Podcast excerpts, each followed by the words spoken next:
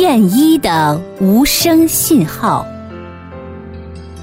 很久以前，有个叫燕一的孩子，他非常聪明，遇到问题从不慌张，总是积极开动脑筋想办法。有一次，爸爸带着燕一住进日本的一家旅馆里。半夜的时候，燕一和爸爸。都睡得正香甜呢。突然，有一个低沉的声音叫道：“不许动，快起来，把钱都交出来！”燕一和爸爸都惊醒了。只见这人长着满脸的大胡子，正用一把锋利的钢刀指着燕一的脖子呢。他们马上明白了。他们遇上强盗了。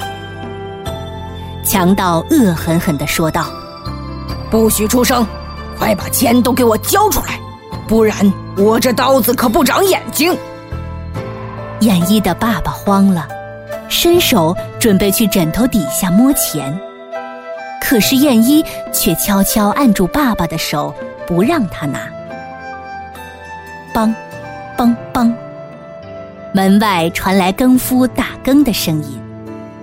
强盗急了，他举起刀子催促道：“快点交出钱，再不交钱，我可真的动手了。”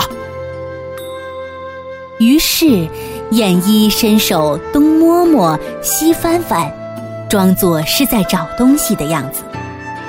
然后他对强盗说。太黑了，我们什么也看不见。你能让我开会儿灯吗？强盗生气地说：“那你快点儿！”燕一刚打开灯，就听见外面的更夫叔叔大声叫起来：“不好了，有贼哦！大家快抓贼哦！”强盗一听，吓得赶忙扔了刀。飞快地向外面跑了出去。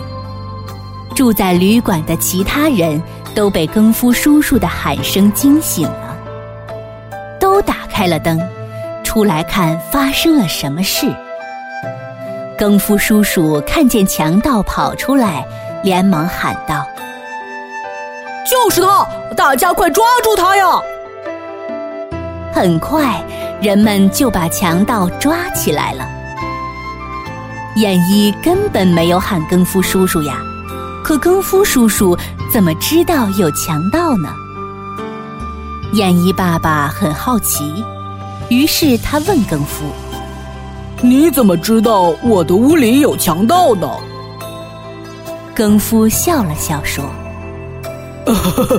这多亏了你的儿子，他给我发了一个无声的信号呀。”站在一旁的燕一得意极了，抢着说道：“是呀是呀，我看更夫叔叔要经过我们的房间了，所以打开了灯。